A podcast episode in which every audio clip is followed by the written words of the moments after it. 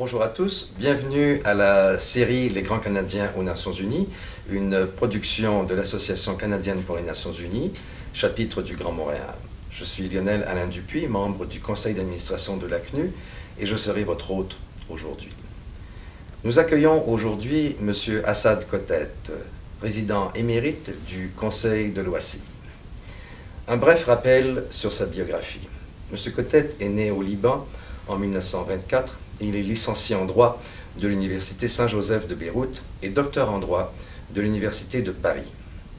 Il a amorcé sa carrière de juriste au Liban avant d'entreprendre une carrière de diplomatie multilatérale à l'Organisation de l'aviation civile internationale, l'OACI où il a été représentant permanent du Liban au Conseil de l'OACI, ensuite secrétaire général de l'OACI de 1970 à 1976, et de 1976 à sa retraite en 2006, il fut président du Conseil de l'OACI.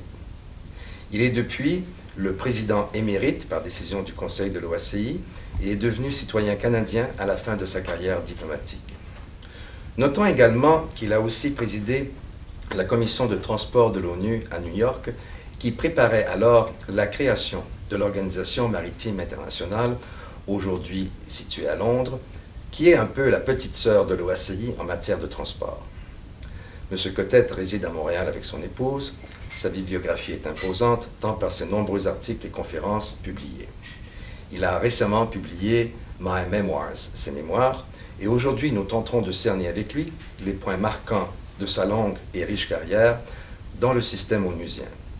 Il nous entretiendra notamment des points marquants de sa vie à l'OACI, mais surtout, il, il soulignera l'importance du système onusien dont fait partie l'OACI. Monsieur Cotet, bonjour. Monsieur Cotet, d'entrée de jeu, je voudrais vous demander que représente pour vous les Nations Unies, son idée, son concept et ses actions? Tout d'abord, je voudrais vous remercier, cher ami Alain, d'avoir bien voulu euh, concernant les Nations Unies et surtout l'agence spécialisée des Nations Unies qui est l'OACI et qui a son siège à Montréal. Euh, les Nations Unies, l'idée n'est pas nouvelle. Elle a été amorcée lors de la Société des Nations à Genève. Euh, malheureusement, à l'époque, la Société des Nations n'est pas arrivée à éviter le conflit entre les États. Il y avait une certaine faiblesse dans, son, dans, sa constitution. Et après la Deuxième Guerre mondiale, les, les, grands de, l'époque, avec leurs alliés, ils ont pensé qu'il faut avoir les Nations Unies pour, euh, pour régler les conflits, éviter les guerres et aussi avoir un aspect humain aux Nations Unies pour aider les, les communautés, les États qui sont, qui sont en, difficulté. Euh, pour moi, les Nations Unies représentent pas seulement euh, une institution hautement composée de, tous les États du monde actuellement, mais aussi elle a un rôle à jouer, euh, un rôle humain, d'aider les États pauvres. Euh, d'encourager la culture entre les États. Et aussi, c'est une organisation, à mon avis, elle est indispensable pour notre monde actuel. En effet, euh, vous, vous parlez d'un contexte humaniste pour, pour l'ONU. Quel était le but central de cette communauté internationale dont vous venez de parler en ce qui a trait à la création de l'OACI comme agence spécialisée ou comme instrument? Euh, C'est très intéressant d'avoir bien voulu me poser cette question. ce que l'Organisation d'aviation civile internationale, qui est connue par OACI en français, en anglais ICAO, a été créée et formée avant les Nations Unies c'était encore durant la Deuxième Guerre mondiale, en 1944, tandis que la Charte des Nations Unies a été établie et signée à l'Exexus en 1945. Ce qui est intéressant, quand on lit la Convention de Chicago, on l'appelle la Convention de Chicago, parce que sur l'invitation des États-Unis, les alliés à l'époque des États-Unis, qui étaient 52, ils étaient invités à Chicago. Et dans un mois, ils sont arrivés à rédiger cette convention. Et dans cette convention, à trois reprises, ils mentionnent les Nations Unies. Ce qui est très intéressant. À part de mentionner les, Nations Unies à trois reprises, vers la fin de, la convention, la convention est a 56 articles, euh, quand on lit le préambule de la convention, on voit très bien l'esprit des Nations Unies, c'est-à-dire régler le conflit, éviter les guerres, éviter les, problèmes entre les États. Et c'est là où l'OACI a joué un grand rôle, pas seulement sur le plan de sécurité et de sûreté, mais aussi de régler les conflits entre les États. Donc, finalement, M. Cotet, si je reprends ce que vous venez de, nous mentionner, l'OACI serait un peu chronologiquement la première des agences mondiales qui souhaitaient devenir agence spécialisée des Nations Unies, puisqu'elle l'évoquait déjà dans sa charte. En effet. En effet, il est devenu une agence spécialisée des Nations Unies un peu plus tard par un accord conclu entre les Nations Unies, au temps du premier secrétaire général, M. Tréguefli, et le premier président de l'OACI, Dr. Edward Warner. Euh, il y a eu un accord entre les deux, mais dans cet accord, l'OACI est restée indépendante, sauf de coordonner son action, sa politique avec la politique des Nations Unies et en même temps de se conformer, de se conformer au, au, règlement qui, qui, recrute les fonctionnaires internationaux.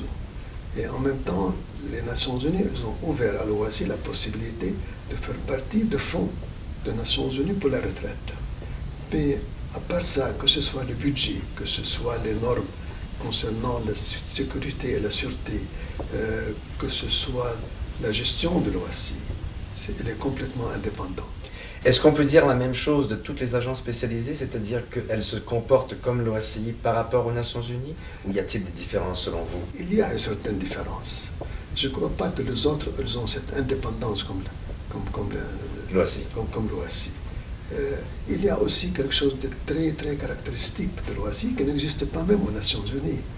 C'est qu'il a un pouvoir judiciaire, il a un pouvoir d'exécuter les, résolutions de l'Assemblée et il a aussi un, un pouvoir réglementaire. Législatif. Législatif. Donc les trois pouvoirs d'un État. Les trois pouvoirs. Ce qui n'existe pas ça dans d'autres organisations spécialisées et même aux Nations Unies surtout le pouvoir judiciaire. En effet, je vous amène là-dessus un petit peu plus tard parce que je voudrais juste reprendre l'aspect normatif.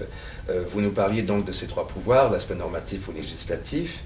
Euh, alors, pourriez-vous nous décrire le rôle de l'OACI dans, cette, dans, cette, euh, dans, cette, disons, dans cet établissement des normes? Comme j'ai passé toute ma carrière à l'OACI, évidemment, j'ai lu la Convention de Chicago plusieurs fois parce que ce n'est pas seulement la Constitution, c'est l'évangile, si vous voulez. c'est l'évangile pour l'aviation internationale. Quand on arrive à l'article 37, c'est là pour le pouvoir législatif. Et dans cet article, il est mentionné quelques thèmes qui sont 9 ou 10, je crois, que l'OACI est invité à établir des normes internationales. Et c'est la seule, c'est la seule organisation qui a le pouvoir d'établir des normes internationales, des normes globales. Mais avec le développement de l'aviation civile, l'OACI est allé beaucoup plus loin que ces 9 ou 10 thèmes dans l'article 37. Et actuellement, plutôt que d'avoir 10 euh, annexes qui, sont, qui comprennent les standards et, la, et, la, 19, et la, 19. Alors, c'est encore c'est une caractéristique spéciale. Mais permettez-moi ici les 19 annexes, M. Cotet, constituent la, font partie de la Convention de Chicago. Ils servent de balise pour les États par rapport à la Convention de Chicago. Euh, c'est un point très intéressant. Ils ne font pas partie de, de la Convention. Ils ont donné le nom annexe seulement d'une manière convenable. Mais il ne fait pas partie de la, convention. S'il faisait partie de la convention, quand il s'agit d'un amendement, peut-être il faut attendre des années pour que l'amendement reste en vigueur. Tandis, étant donné le caractère de l'aviation civile, ils ont laissé des annexes complètement indépendants au point de vue législation, au point de vue amendement et au point de vue d'établir de nouvelles annexes. Mais ils ont donné le nom annexe à Chicago seulement par convenance. Donc, dans l'établissement normatif, l'OACI le fait de par ses annexes qui lui permettent d'agir en matière de sécurité de la navigation aérienne, sûreté, lutte euh, au terrorisme, euh, protection de l'environnement. Et là, aujourd'hui, le secrétaire général m'expliquait qu'on parle aussi du développement économique. Alors, tout ça se retrouve à l'intérieur du mandat législatif de l'OACI. Et vous alliez toucher, et je vous ai interrompu à ce moment-là, vous alliez toucher la mise en œuvre, l'exécution, donc le pouvoir exécutif. Pourriez-vous nous parler un peu du pouvoir exécutif de l'OACI Permettez-moi, M. Dupuis, d'ouvrir une petite parenthèse. Dans la Convention, il n'y a que la sécurité. En effet. Il n'y a aucune référence à la sûreté et aucune référence à l'environnement. Ce sont des choses qui sont venues après. Mais étant donné l'esprit de la Convention, d'assurer un, transport aérien sûr, ordonné et, euh, puis qu'on lui donne, donne la possibilité à tous les États d'avoir un transport aérien, étant donné que le monde a changé, euh, ils ont euh, légiféré pour établir un annexe concernant la, la sûreté et après une annexe concernant la, protection de l'environnement. Mais dans la Convention, ils ne sont pas là. Ils ne sont pas là. Ils ne sont pas là. C'est un peu comme l'électricité dans la Constitution canadienne. Ça n'existe pas. Exactement. Monsieur Cotet, je voudrais vous amener, s'il vous plaît, à l'évolution euh, de l'aviation civile, pas de l'OACI comme telle, mais de l'aviation, donc le sujet que, que l'OACI traite depuis 1944, euh, son côté évolutif. Euh, évidemment, comme l'OACI, c'est l'organisation principale concernant l'aviation civile internationale, et l'OACI ne couvre pas l'aviation militaire, s'adresse seulement à l'aviation civile, au transport aérien, au transport aérien civil. Euh, L'OACI, dès le début, il a, a prévu que l'aviation civile ne va pas rester plutôt un transport comme il a commencé de luxe un transport régional. Il va devenir éventuellement un transport global. Et pour vous donner un, exemple, euh, en 1945, le trafic aérien dans le monde, dans le monde c'était plutôt régional, ne dépassait pas, ne dépassait pas 9 euh, millions. Quand je suis arrivé à l'OACI moi-même en 1953, 1953, le trafic aérien était dans le 52-53 millions. Cette année, on prévoit 3 milliards de passagers et 50, et 50 millions de, fret.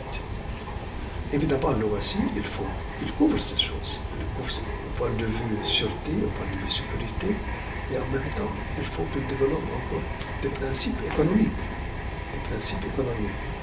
En d'autres termes, il faut donner la chance à tous les États d'avoir un transport aérien, ce que l'OACI a fait, à toutes les chances d'exploiter sur base d'égalité et éviter, je m'excuse si je vulgarise un peu mon nom, que le grand poisson mange le petit mange poisson. le petit poisson. Euh, non, c'est effectivement. Un ordonnancement finalement. Dans le... Et là, je vous amène, ça m'amène à toucher tout de suite le côté régulateur de l'OACI par rapport au côté opérateur de l'IATA. Sur l'IATA et sur l'OACI, finalement, l'IATA représente les sociétés aériennes qui sont les opérateurs, l'OACI représente les gouvernements qui sont les régulateurs, et comme dans toute industrie, le régulateur et l'opérateur se parlent. Absolument. Ils se consultent. Il faut qu'ils se consultent. Et l'IATA est l'institut d'observateur à l'OACI. Oui, et dans la Convention, il y a deux, deux organes qui sont, qui sont mentionnés. la, commission de la navigation aérienne qui doit être formée et même réglemente combien, combien de, membres, parce que la commission ne, ne représente pas les États. Ce sont des experts fournis par les États, mais ils travaillent d'une manière indépendante. Exactement. Alors, tandis que euh, il y a un autre organe qui intéresse beaucoup l'IATA. La Convention demande à l'OACI de former ou de créer un comité de transport aérien. Elle demande, pardon, au Conseil de l'OACI. Au Conseil de l'OACI, oui, c'est ça. Tandis que la, nation, la, Commission est un organe intégré dans la Convention. Ils disent qu'il faut avoir une commission, tandis que l'autre, Conseil, former. Former, donne l'ordre de former. Mais la commission de navigation aérienne, on va toucher, toucher ce sujet qui est très important. Vous savez que, quel était ma, mon amour de la commission de, la, navigation aérienne, puisqu'elle était un corps d'experts. Pouvez-vous nous en parler un petit peu, s'il vous plaît? Euh, À Chicago, quand ils ont rédigé la convention, ils ont pensé qu'il faut avoir un article spécial, deux articles spéciaux pour la commission. La commission était composée de 11 membres. Actuellement, elle est de 36 membres parce qu'avec les, les, États qui de plus en plus euh, sont, membres de l'OACI et surtout l'émancipation des États qui étaient colonisés sont devenus indépendants et ils peuvent encore fournir une bonne expertise. actuellement, la Commission est devenue 36, 36 membres. Il y a eu un amendement à sa constitution. Et 36, euh, c'était pour le Conseil. Je crois que pour la Commission, euh, euh, nous étions à 19 ou 20, si je ne m'abuse. La Commission de navigation. Le Conseil, oui. le Conseil est à 36, Actuellement 19, vous avez mhm. raison. Actuellement, actuellement 19. 19 experts nommés par les États. Oui. Envalisés par le Conseil. Absolument. Ils présentent des candidats. et puis, le Conseil vote sur ces candidats pour le nommer membre de, de, la commission. Et actuellement, vous avez raison, je m'excuse, c'était 19. Elle a évolué la commission, c'était de 11, oui. elle est devenue 15, et maintenant, actuellement, elle est, elle est, 19. Euh, le rôle de la commission, c'est qu'il revient à la commission d'établir des réglementations techniques dans tout le domaine de l'aviation civile mais n'a pas le droit d'approuver toute cette réglementation, que ce soit des annexes, que ce soit des amendements à l'annexe, etc., doit venir au Conseil, et c'est le Conseil de l'OACI qui approuve ou désapprouve. Il y a eu pas mal des États qui, n'appliquent pas les, normes euh, de, la, de, la, sécurité qui ont été établies par la, la Commission. Mais une chose que j'aimerais bien retenir et le dire ici à, voix haute, aucun État, à ma connaissance, a désapprouvé ces, euh, ces normes. Il y en a pas mal qui ne les approuvent pas, mais aucun État ne Pas de désapprobation. Pas de désapprobation. Exactement. Parce qu'une fois que la Commission présente sa rapport au Conseil, et le Conseil étudie ça, il les approuve par vote. Il faut avoir le deux tiers du Conseil pour approuver une nouvelle annexe ou bien un amendement, le secrétaire général envoie ceci aux États, il donne 60 jours pour qu'ils répondent. Alors, aucun État n'a répondu que nous ne voulons pas ça. simplement, ce que les États peuvent faire selon l'article 38, c'est d'indiquer une différence. Mais ils doivent être proactifs. Correct, correct d'indiquer une différence. et c'est là à mon avis, il ne faut pas lire l'article 37 qui demande au Conseil d'établir une réglementation internationale technique pour la sécurité séparée, en isolement. Il ne faut pas lire l'autre en isolement. Il faut le lire en même Les deux ensemble. Parce que quand vous lisez le 38, il y a une obligation aux États d'appliquer. Oui, le 38 que je me suis permis d'apporter et qui nous dit dérogation aux normes et aux procédures internationales, qui est le titre de l'article. Et il dit euh, notifie immédiatement à l'Organisation de l'aviation civile internationale les différences entre ses propres pratiques et celles qui sont établies par la norme internationale, par la norme de l'OACI. Alors, quand il faut notifier leurs différences, il faut dire pourquoi. Oui. Et pourquoi vous n'appliquez pas la norme internationale? Et, et c'est là où les États sont- deviennent plus consciencieux. Il faut qu'ils regardent les normes internationales parce que ceci peut affecter la sécurité, l'opération de- de- des compagnies aériennes. Alors avant de dire non à une norme de l'OACI, Oui. on réfléchit beaucoup. Absolument. Parce que de toute façon, on pourrait se mettre au banc de la communauté internationale. Oui, en effet. Mais comme je viens de dire, qu'il n'y a pas eu aucun, aucune désapprobation. Mais vous pouvez me demander donc pourquoi? Parce que parfois ils n'ont pas les experts nécessaires, parfois ils n'ont pas les moyens financiers nécessaires. Euh, Donc il, manque ce- ceci. Et l'OACI, il a un département qui s'appelle la coopération technique. Alors, compte tenu de ce que l'OACI reçoit, alors il contacte les États en question et il discute avec eux et il offre encore une aide par l'intermédiaire de la coopération technique de l'OACI. Alors voilà comment les choses se, se passent. Je me souviens dans mes dernières fonctions à l'OACI comme représentant permanent du Canada, que nous avions eu à décertifier des aéronefs sous la présidence de votre successeur, Oui. M. Kobe. Et le jour même de la, de la mise en œuvre de cette, euh, de cette euh, décertification, nous avons reçu en plein conseil, en plein conseil, une communication urgente de l'État en question, nous lui demandant un sursis. Oui. Et, ça m'avait beaucoup frappé parce que compte tenu du fait que nous allions rendre un jugement exécutoire, donc nous nous sommes retenus de le faire. Mais est-ce survenu fréquemment dans le passé, ce genre de- d'exercice? Euh, à ma connaissance, non. Ma connaissance, non. Mais ce qui est maintenant, la situation est différente. Il y a beaucoup d'États qui avant n'appliquaient pas les normes, ils les appliquent maintenant. Ils se conforment aux normes. Qu'est-ce qui a aidé ça? C'est le programme de l'OACI concernant de vérifier la sécurité chez Audit, les États. les audits, c'est ça. Euh, alors cette vérification, ce audit, il a aidé beaucoup. Il a aidé beaucoup. Et, et- et- et en même temps, euh, ceci, si vous voulez bien, compromet l'espace aérien des États, compromet les, les aéroports des États, si vraiment ne, ne prennent pas les mesures nécessaires avec le DOACI, et si on n'a pas de l'argent, la coopération technique les aide, ils ne donnent pas l'argent du budget de l'OACI, mais ils les aident à financer ceci de la Banque mondiale, par exemple, Oui. ou bien des agences. Des agences prêteuses. Euh, prêteuses. Mhm. Euh, je sais qu'au Canada, il y a des, des agents lactifs, par exemple. Et, euh, il est pour l'éducation, mais il, il est maintenant plus large euh, qu'avant. Et, et moi-même, quand j'étais président de l'OACI, j'ai utilisé l'ACDI en ce qui concerne l'aéroport de Beyrouth. C'est l'ACDI qui a financé le radar. Oui, en effet, c'est très Euh, juste. le radar. Et à l'époque, c'était le ministre des Affaires étrangères, M. Ouellet. Monsieur André Ouellette. C'est M. Ouellet. Monsieur Chrétien, exactement. Euh, tout ça nous, nous, nous, nous amène à, à- à- à- à revenir euh, aussi au... euh, on a touché un peu au tenant et aboutissant de la Convention de Chicago, mais je voudrais vous amener encore un peu dans le passé, si vous permettez, pour vous parler, pour vous demander de nous, de nous parler un petit peu de 44, de l'esprit de 44. L'Europe est en guerre.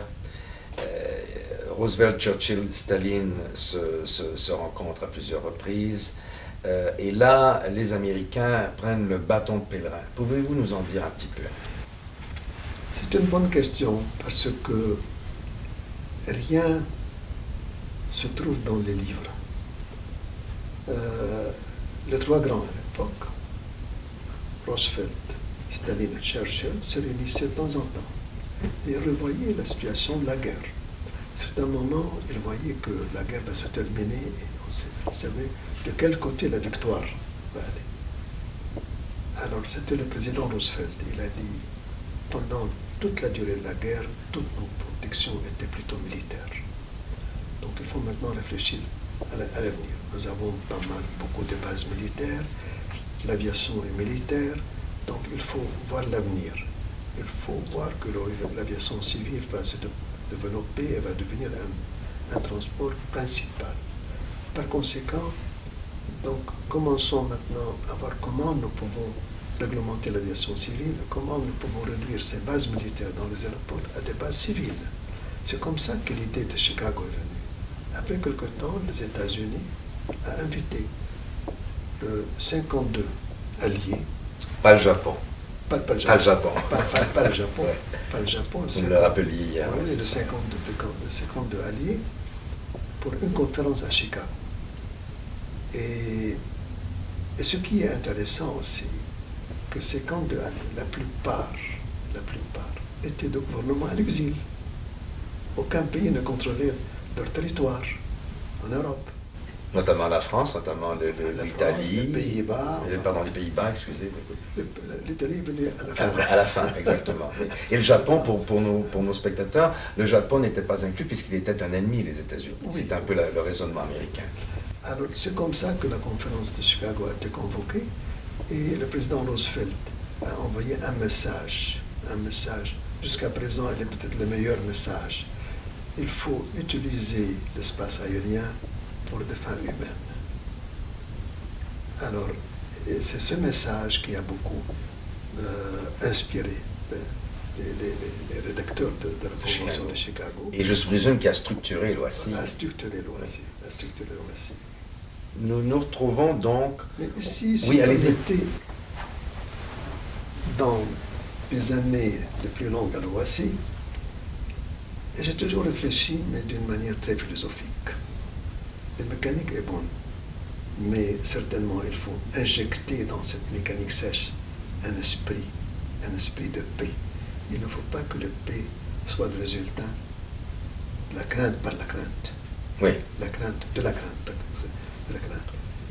Et toujours, j'ai porté une, réflex- une réflexion très profonde au préambule de, euh, de, de, de l'UNESCO, qui a été rédigé par M. Attlee, Clément Attlee, à l'époque, qui était Premier ministre euh, de, de l'Angleterre, qui a succédé.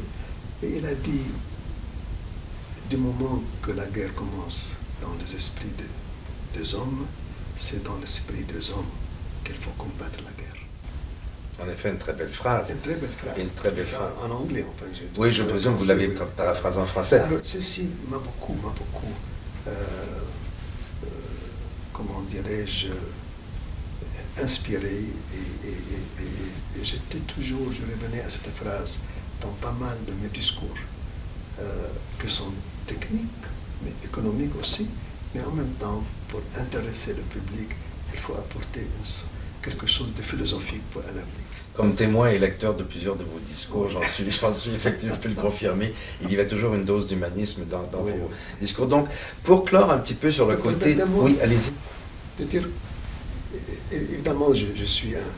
euh, on continue à être étudiant, certainement, on apprend toujours. Euh, et toujours, je porte ma réflexion sur la, la conférence de Potsdam, qui a divisé le monde entre les trois l'époque. Et Churchill, il a dit, je vous prie de attendre, j'ai des élections en Angleterre. Je vais me rendre à l'examen. Et dans 24 heures, je reviens. Il n'est plus revenu. Non, Parce que c'est effectivement, athlète. il a perdu. Il a perdu. Voilà la démocratie. La Alors. démocratie. Est-ce que maintenant nous vivons cette démocratie?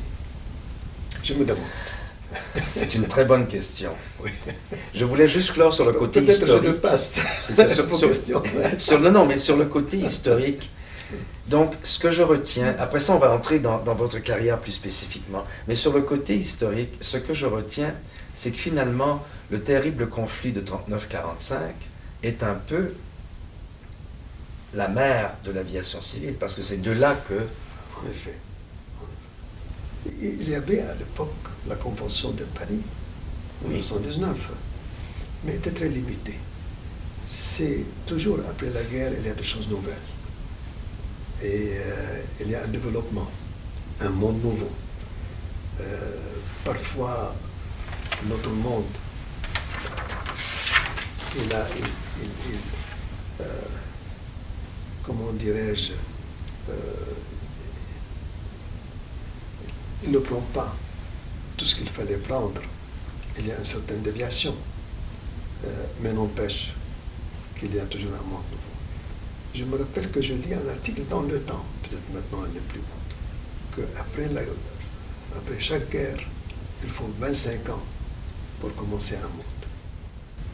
Une génération finalement, c'est ça. en, effet, c'est très juste. Je vous amène donc un peu plus précisément à Montréal. À Montréal, après le 7 décembre 1944, qui, clôt la Convention de Chicago, et comment décide-t-on, de façon euh, commune, je présume, euh, d'établir euh, l'OACI, ou à ce moment-là l'OACI provisoire, la PICAO, comment décide-t-on de l'établir à Montréal, au Canada? Ils ont établi, comme vous venez de dire, une organisation provisoire. À l'époque, l'Europe était encore en guerre. Le Pacifique était en guerre. Euh, il n'y avait pas un endroit relativement, parce que le Canada était allié aussi, mais il n'y avait pas une guerre sur son territoire. Ce n'est pas comme l'Europe. L'Europe était détruite. Et l'Amérique latine encore n'avait pas tous les moyens pour, pour, héberger euh, une organisation internationale au voir l'avenir.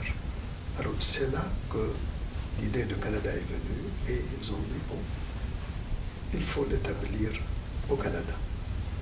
Ils ont pris Montréal. Il est tout près des États-Unis où la science aéronautique était le plus développée à l'époque. Et les relations du Canada avec les États-Unis sont des relations pas seulement amicales, plus qu'amicales, de confiance.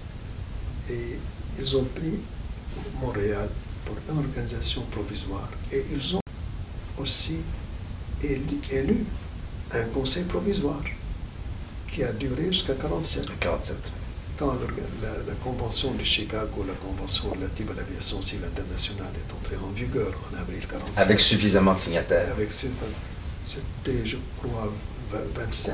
Je crois, 25, 25 signataires. automatiquement, ce qui est provisoire n'existe plus, et puis l'organisation est devenue une organisation permanente. Ce qui est aussi, euh, je dirais, euh, laisser à cette organisation d'avoir des racines profondes, profondes ici, ce que les gouvernements canadiens ont toujours bien accueilli l'OASI. Ils l'ont aidé. Euh, ils ont facilité sa tâche. De temps en temps, il y a peut-être certains, certains, pas conflits, mais certains petits, problèmes entre l'organisation internationale, entre l'immunité, entre etc. Et, et, le gouvernement canadien, mais en général, le pour avoir été témoin, je peux vous dire que c'était simplement administratif. le gouvernement canadien s'est révélé un excellent hôte et il continue à être un excellent. Monsieur Cotet, nous, euh, nous arrivons donc euh, au, pacifisme déclaré des États euh, qui est caractérisé, vous me le disiez, par leur décision de participer aux travaux du Conseil. Pourriez-vous élaborer un petit peu sur ce sujet? Oui, le, Conseil, ses pouvoirs ne sont pas aussi détaillés dans la Convention de Chicago. Par exemple, le président du Conseil dit que le Conseil me confie euh, des pouvoirs, me confie des missions, etc. Euh, dès le départ, ils ont dit qu'il faut un Conseil pour l'aviation civile internationale. Et ce conseil doit avoir un caractère judiciaire, un caractère réglementaire et un caractère exécutoire. Et l'élection de conseil, il y a trois paragraphes. Il faut que le conseil comprend des États qui représentent une importance majeure au transport aérien. Il faut que le conseil aussi, il a des États qui accordent des facilités aéroportuaires et des navigations aériennes. Et en même temps, le troisième élément, euh, il faut que le Conseil aussi soit fait sur une base géographique. Si des États ne sont pas élus dans la première étape ou dans la deuxième étape, avant on appelait catégorie, maintenant on appelle étape, alors sur la base de représentation géographique, il faut que le Conseil comprenne des États sur la base d'une géographique équitable. Et on a continué ceci. Oui. On, a, continué. Même avec les amendements de, le Conseil de 21, que maintenant est le 36, toujours dans les élections, il y a ces, trois étapes. Euh, Monsieur Cotet, je vous amène donc maintenant carrément dans votre rôle, dans votre bureau, dans l'avion que vous preniez pour aller faire vos conciliations. Votre rôle de président du Conseil a souvent été celui d'un primus inter pares, où vous agissiez pour le bien commun, mais qui vous donnait, au-delà de la Convention, qui vous donnait ce mandat ou cette, cette mission Ou comment pouviez-vous créer cette mission à partir de votre bureau et là de, de constituer une mission de conciliation C'est une très bonne question. Je dois dire que c'est surtout le préambule de la Convention de Chicago. Le préambule. Parfois, on n'attache pas beaucoup d'importance au préambule, mais le préambule, c'est le guide de chaque convention, de chaque constitution. Et c'est ce préambule qui me donnait vraiment l'initiative de porter mon, ma canne de plénage et d'aller voir les États qui sont en conflit et ou bien qui ont des points de vue différents. Euh, évidemment, le Conseil, comme je viens de le dire, il a un pouvoir judiciaire. Il est unique. Il est unique ce pouvoir judiciaire. Les États parfois présentaient leur cas au Conseil sous l'article 84 qui est le pouvoir judiciaire, que le Conseil ici devient comme un tribunal et qu'il prend ses décisions. Et ces décisions, que ce soit au point de vue procédure, s'il est compétent ou non, ou sur la substance, peuvent faire l'appel à la Cour internationale de justice. C'est unique ça. Je me rappelle que une fois j'étais invité à La Haye. Et puis le juge, j'ai eu une réunion avec le juge.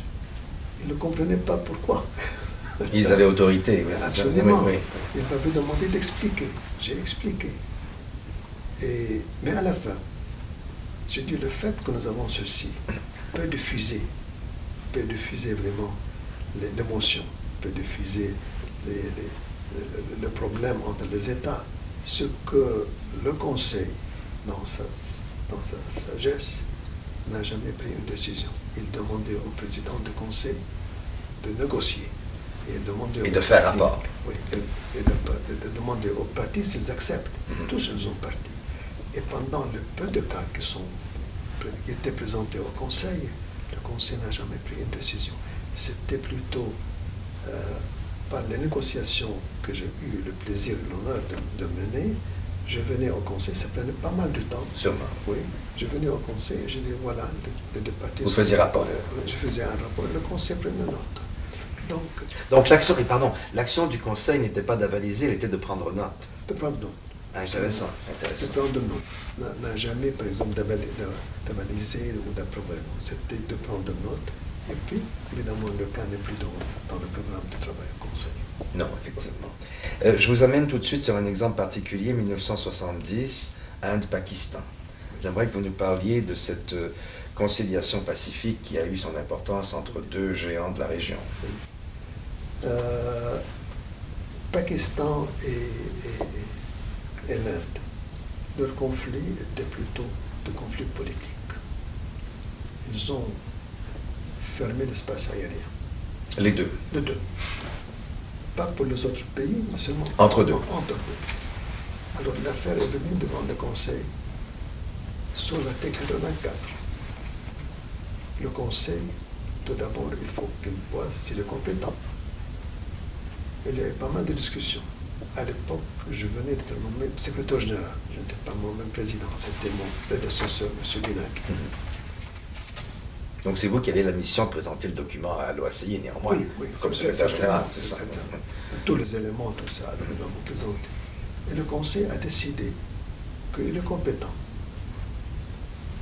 Alors c'est l'Inde qui a porté, qui a fait appel à la Cour internationale de justice. Et d'après le, règlement, s'il y a un appel, il faut que, le Conseil arrête de voir le, cas jusqu'au moment où la Cour internationale de justice se prononce. Mais entre-temps, c'était la Russie qui a fait la, médiation. Ah. Oui. C'est très intéressant. Oui, en effet. C'était la Russie. La Russie avait, avait de très bonnes relations, je crois qu'elles continuent encore jusqu'à maintenant, avec l'Inde. Et c'était la Russie qui a fait la médiation. Ils ont accepté la médiation de la Russie. Ils sont arrivés à s'entendre. Immédiatement, ils ont informé le Conseil et le Conseil l'a dit. Il n'est plus nécessaire de poursuivre maintenant notre affaire devant le Conseil. Nous sommes arrivés à, nous entendre. Et le Conseil, évidemment, elle a arrêté. Et le, cas n'est plus. Elle a, éliminé le cas de son propre le, et, la décision de la Cour internationale de justice, quelle, a été, quelle était-elle? Euh, Le moment qu'ils sont arrivés à entendre, alors ils ont informé la Cour. Ah, la Cour elle-même, et non pas seulement le Conseil, la Cour elle-même. La Cour, oui, c'est plus nécessaire de poursuivre l'affaire. Excellent. Mais c'est intéressant, c'était la médiation de la Russie. Oui, ça, j'avoue que c'est effectivement très intéressant. Je vous amène encore dans la même région du monde. Air India et avec le, président euh, pakistanais Pervez Musharraf, euh, une question d'une intervention euh, directe. quel en était-il exactement de cet épisode? Le problème était le résultat d'un détournement d'un avion d'Air India de Kandahar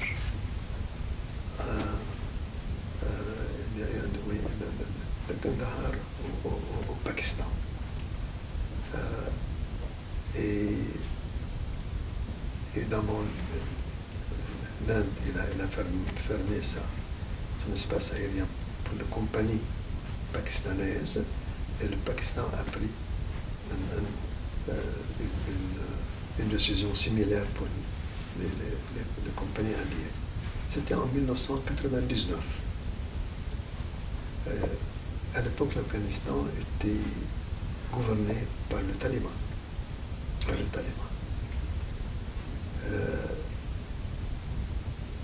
avant de me rendre moi-même, de rencontrer M. Mosharraf, euh, j'avais rencontré au préalable dans une conférence le ministre du Transport du Taliban. Et j'ai eu une réunion avec lui dans un salon. C'était au Vietnam que j'ai rencontré. Et j'ai appris que ce ministre, il a un esprit ouvert. L'affaire de l'Inde n'était pas encore... Euh, euh, le, détournement de l'avion indien n'existait pas, c'est plus tard. Alors, quand il y a eu le détournement, et nous avons appris que peut-être les passagers avec le pilote sont en danger. J'ai réfléchi, est-ce que je peux contacter moi-même le taliban ou non? Les talibans n'étaient pas reconnus par, par la communauté internationale. Sauf par deux pays, deux ou trois pays, deux ou trois pays que sont de la région. Et ce n'était pas une chose facile. Comme d'habitude, j'ai passé des vacances avec mon épouse Monique de Noël à la Sapinière. J'ai donné directeur du bureau juridique et aussi au directeur de la navigation aérienne à l'époque et au directeur administratif. Un samedi, j'ai dit je vais venir à Roissy, vous voulez bien me rencontrer, j'aimerais avoir une réunion avec vous. Je suis venu. Les opinions étaient différentes. Je les ai écoutées, j'ai dit moi je prends une décision, je vais informer le conseil le Conseil peut me blâmer, il peut me suspendre mon pouvoir. Mais pour des choses humaines, il dépasse n'importe quel concept politique. Alors, je veux envoyer un telex, je veux envoyer un telex à ce ministre qui était ministre du Transport. Je l'ai envoyé, il m'a répondu ne vous en faites pas, nous prenons toutes les mesures nécessaires pour protéger l'avion, pour protéger les passagers et, et, puis le pilote. Et l'avion va décoller vers le Pakistan. Alors, après, je suis allé au Pakistan, j'ai rencontré le président du Pakistan, et il m'a dit c'est l'Inde qui a fermé l'espace aérien. Je suis d'accord à ouvrir pourvu que l'Inde ouvre. Alors, j'ai contacté l'Inde, puis les deux nous ont ouvert l'espace aérien à leur compagnie aérienne. C'est comme ça que cette affaire. Et cette affaire se déroule sur combien, sur quelle durée, à peu près? Euh, Un an, deux ans, trois ans? J'ai été au Pakistan en 99 moi-même. Et c'était plutôt moins que deux ans. Moins que deux ans. Moins que deux ans. Dans le contexte euh, multilatéral, c'est pas mal. Monsieur Cotet, je veux vous amener un peu sur l'avenir. L'avenir de l'aviation civile, l'avenir de l'OACI, bref, l'avenir de façon générale. L'une des premières réunions du Conseil à laquelle j'avais assisté sous votre présidence, euh, le représentant de l'Inde de l'époque nous avait apporté un document sur les vols suborbitaux. Oui. Et j'avoue que j'étais très, très heureux d'entendre quelque chose qui finalement regardait vers l'avenir plutôt que constamment ce, ce présent qui nous obsédait. Et on a eu une discussion très franche à l'intérieur du, du- du Conseil. Il n'y a pas eu de mesures particulières, mais je vous amène sur le sujet des vols suborbitaux parce que je suis persuadé que vous avez une lecture sur, sur ceci. Pouvez-vous nous la partager? C'est une très bonne question. Celui de notre l'avenir, l'avenir de vol. Euh, vous savez que l'aviation civile dans l'espace aérien a commencé une aventure. Elle ne volait pas à l'époque ce que les avions euh, modernes volent. Et euh, compte tenu du développement de la construction de l'avion, les aéroports ont commencé à se développer. Les, les, installations qui assurent la sécurité de l'avion, encore, ils ont commencé plutôt à se développer davantage. Euh, J'ai déjà moi-même, je crois, mentionné ceci dans, dans une ouverture de l'Assemblée. Et il me semble qu'il faut que l'aviation civile, cette organisation, je ne crois pas, à mon avis, qu'on a besoin d'une nouvelle organisation.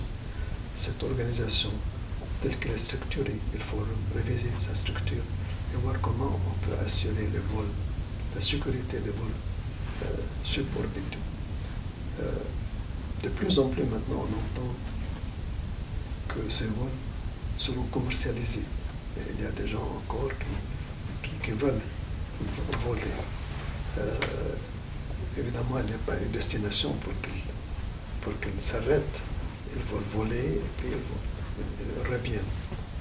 Mais avant de, de, de- de vo- voir l'avenir commercial des vols subordonnés, à ma connaissance, jusqu'à présent, il n'y a il n'y a pas une définition de l'espace aérien. À quel point l'espace aérien c'est très juste, oui. termine, à quel point il commence. C'est une question de professeur de droit aérien, ça. Ah, c'est ça, oui. Vous avez étudié le droit Exactement, aérien. oui. ça. oui. Et, et, et- et dernièrement, l'Institut de, de, de droit aérien de, de McGill, il a publié un livre. Ils m'ont demandé de le préfacer. J'ai préfacé ceci et j'ai mentionné ceci. Le- Nations Unies ont une commission, un comité qui se réunit chaque année. L'OASI participe euh, au, au sujet de, de l'espace aérien, au sujet de vol, etc. Mais il n'y a pas une définition. À mon avis, il faut d'abord définir l'espace aérien. Il faut établir une convention internationale sur l'espace aérien. Comment il commence, où il commence et où il termine. Euh, parce que les vols sub- suborbitaux, ils sont en, train de se développer. Il y a beaucoup de recherches à cet égard. Mais il faut définir l'espace aérien. Euh, c'est mon avis. Je, je note votre, votre préoccupation. Euh, dans la mesure où un vol suborbital, euh, l'objectif est de partir d'un point, d'un point sur Terre et de revenir à un autre point sur Terre. oui. Donc ce n'est pas d'aller à la Lune ou à... Non, bon, pas encore. Exactement. Donc un, ce sera un vol commercial. Le mode de décollage serait probablement un mode aérien. À un moment donné, dans le, dans, dans la, dans les, au- au-delà de la haute atmosphère, on se retrouverait probablement dans cette zone grise que vous voulez définir. Mais ultimement, on revient dans, dans la zone aérienne de toute façon, puisqu'on on ira atterrir. Donc, le vol suborbital, qu'il soit spatial ou aérien, pour le passager, il demeure aérien. Qu'est-ce que vous en pensez? C'est ce que je pense. Il demeure aérien, c'est ça? Aérien. Mais, mais ici, je me demande, est-ce que faut-il entraîner le passager? Ah oui. L'oxygène. La formation, vous voulez dire, formation de, de, de, quasi-astronaute, oui. Absolument. Oui, là, c'est une C'est pas une chose facile. Non. C'est pas une chose facile. Euh, mais je suis certain que ceux qui travaillent sur ce vol, ceux qui s'occupent de ce vol, ils ont ça à l'esprit. Euh, Je n'ai rien vu dans les articles ou dans les livres que j'ai vus qui est quelque chose de concret. Mais certainement, il faut avoir ça à l'esprit. Toujours dans cette question d'avenir, puisque souvent dans nos entretiens, vous me parliez de l'avenir et de l'avenir bien au-delà de nos vies respectives. Et en se projetant vers la, dans l'avenir, vous qui avez été un homme des Nations Unies, vous qui aimez les Nations Unies, Beaucoup. vous l'avez répété, me l'avez répété et à des, à des témoins aussi euh, fréquemment. En projetant vers l'avenir, à votre avis, à quoi l'ONU doit-elle se consacrer en priorité pour l'avenir? Il doit se consacrer à la paix. Ma théorie peut-être n'est pas partagée par tout le monde. Je ne vois pas que le Pax Romana peut établir la paix d'une manière raisonnable. Il n'y a que la paix et la négociation qui peut établir la paix, pas le Pax Romana? Résumé? Je- je- vous, avez, vous avez, oui, mais comme vous l'avez souvent fait, vous avez résumé avec peu de mots, c'est très très bien. Alors, et là j'irai un petit peu plus loin. Que doivent-elles être ces Nations Unies, ou devenir, pour être ou demeurer pertinentes à l'ensemble Je présume que je reviens un peu à la même question, mais je vais, je m'assurer de votre réponse pour demeurer pertinente à l'ensemble de la communauté internationale. Euh, Toujours sur la paix, je présume Oui, certain la point. paix, certainement, c'est Mhm. la paix. Euh, remarquez dans la charte actuelle des Nations Unies, évidemment, la paix est là. Elle est basée qu'il faut avoir la paix entre les États. Il faut... Et c'est la première fois qu'ils ont introduit le, chapitre 7 de prendre les sanctions et s'il est nécessaire de, de faire une intervention militaire. Euh, mais avant d'arriver à l'intervention militaire, il faut avoir la patience. Il faut contacter les États. Il faut avoir leur confiance encore dans les préceptes de- Nations Unies. Et je dirais même si ça va durer, durer- durer long- longtemps, il ne faut pas com- commencer dès le début ou ap- après quelque temps évoquer le chapitre 7. Euh, Peut-être le- les missions de l'OASI sont différentes, mais au point de vue pays, elles ne sont pas très différentes. Le conflit entre le Vietnam et la Chine, je l'ai négocié pendant 25 ans, Mhm. jusqu'au moment où, quelques jours avant que je quitte, je suis arrivé à un accord et nous avons signé l'accord sur les- les- l'océan South China Sea, ce qu'ils appellent. Oui. Et ça marche maintenant. Euh, les, Chi- les- les Chinois n'étaient pas très satisfaits au départ, puis le Vietnam, etc. Mais finalement, nous sommes arrivés. Nous sommes arrivés à peu. Donc, il faut avoir la patience, il faut tout d'abord avoir les- la confiance des, des partis. Et, et je crois que les Nations Unies actuellement fait ça. Peut-être qu'il faut renforcer à l'avenir davantage le mécanisme de paix aux Nations Unies. Donc vous seriez, vous seriez un avocat des missions de paix. Absolument, absolument. Ces missions de paix qui ont été structurées euh, depuis, depuis des années afin justement de, de- de- de rétablir une situation presque normale dans un État. euh, Absolument. Et, et puis le Canada, le Canada, c'est un apôtre, apôtre de paix. Il ne faut pas oublier que M. Pearson, c'était le premier qui a dit Peacekeeping Force. Et pendant mes voyages, j'ai rencontré dans, des zones- de conflit beaucoup de, régiments cana- canadiens qui étaient très bien accueillis et qui ont joué un rôle vraiment de paix. Effectivement. Monsieur Assad Kotet, président émérite du Conseil de l'OACI, il ne me reste plus qu'à vous remercier pour cet entretien et vous remercier également de nous avoir accueillis si chaleureusement chez vous avec Madame Kotet. Merci beaucoup. Cette maison est une maison de paix et surtout quand mon ami M. Alain Dupuy me rend visite. Vous êtes trop bon. Merci beaucoup, Merci. M. Cotet. Merci à vous. Merci à vous.